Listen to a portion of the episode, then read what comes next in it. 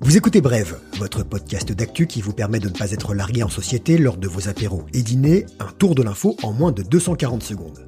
Mardi 9 juin, on vous a fait une sélection de films, docus et séries pour comprendre le racisme et les violences policières aux États-Unis. Le e-yuan, bientôt dans votre e-porte-monnaie. Enfin, on vous expliquera que l'homme sait comment refroidir la Terre, mais c'est pas une bonne idée. George Floyd est inhumé aujourd'hui à Houston au Texas. Hier, Derek Chauvin, le désormais ex-policier accusé de son meurtre, a brièvement comparu pour la première fois devant un tribunal de Minneapolis. Le juge a fixé à 1 million de dollars sa caution libératoire. Prochaine audience, le 29 juin. La vague de manifestations antiracistes partie des États-Unis a déferlé partout dans le monde. Pour mieux comprendre la discrimination des Noirs outre-Atlantique, voici une sélection de films, docu et séries à regarder sans tarder.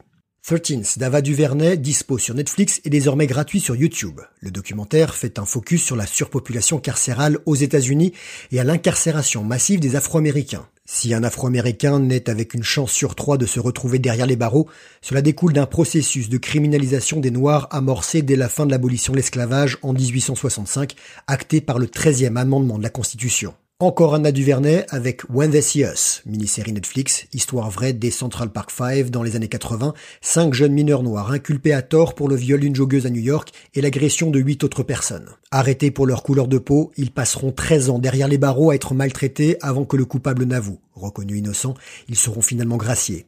The Hate You Give, film de 2017. Star est une jeune fille de 16 ans qui essaie de renier sa culture afro-américaine pour s'intégrer parmi les jeunes privilégiés de son école. Elle assiste à la mort d'un ami d'enfance, tué de sang-froid par un policier. Contre l'avis de ses parents qui préféraient qu'elle se taise, Star lance des manifestations pour dénoncer les violences policières racistes. Elle se bat pour que la mort de son ami soit reconnue comme un meurtre par la justice.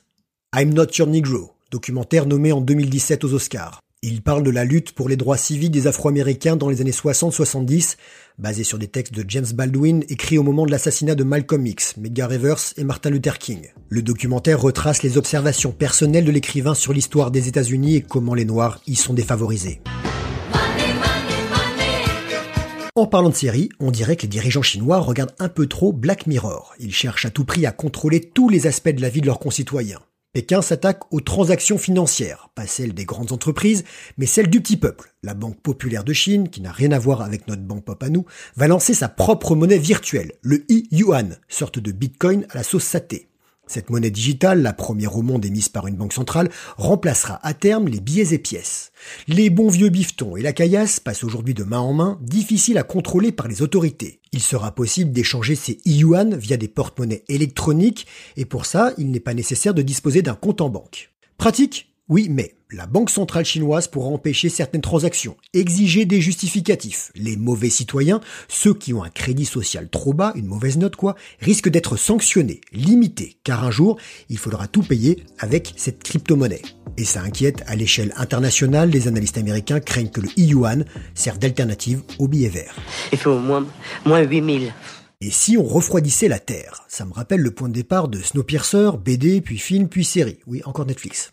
Le printemps 2020, qu'on a tous passé enfermés, se classe au deuxième rang des plus chauds en France, une moyenne de 16,5 degrés, du jamais vu depuis qu'un type a eu l'idée de noter chaque jour les températures dans son carnet. Pour faire baisser le thermomètre, des scientifiques proposent une solution naturelle et simple, mais qui s'en souffre. Il suffirait d'imiter le phénomène qui se produit lors d'une éruption volcanique. Le ciel est obscurci par des milliards de particules de soufre qui renvoient les rayons du soleil vers l'espace, sorte d'effet écran solaire. Les apprentis sorciers proposent de faire ça nous-mêmes. Par avion, au niveau de l'équateur, les particules se propageraient dans le ciel du monde entier en quelques semaines et resteraient dans les airs pendant plusieurs mois. Premier effet qui se coule, les températures baisseraient. Deuxième effet qui se coule, ce serait pas cool du tout. On n'a aucune idée des effets secondaires, mais il y en aurait. Et pas des beaux. Rappelons juste que brûler les carburants fossiles, du pétrole, relâche déjà des millions de tonnes de dioxyde de soufre dans l'atmosphère et tue environ 4 millions de personnes par an dans le monde en entraînant des maladies cardiaques, respiratoires ou cancer des poumons. Ce dioxyde de soufre provoque aussi des pluies acides qui détruisent les forêts et grignotent les pierres des cathédrales. Et si on bloque la lumière, même un petit peu, ça peut bouleverser l'écosystème planétaire. Tenter de modifier le climat comme ça, ça s'appelle la géo-ingénierie. Les laboratoires d'Harvard réalisent des tests pour confirmer l'efficacité de cette théorie avec d'autres composants chimiques tels que le carbonate de calcium. Mais je suis pas sûr sûr qu'il faille tester d'autres composants chimiques. Dans Snowpiercer, les tentatives humaines ont complètement loupé. Vous inquiétez pas, j'ai rien spoilé. Voilà, c'était bref, merci de votre fidélité. Avec toutes les séries qu'on vous a conseillées, vous allez passer une bonne soirée. On se retrouve demain, même podcast, même heure. Suivez-nous sur les réseaux sociaux, parlez autour de vous, car l'info, ça se partage.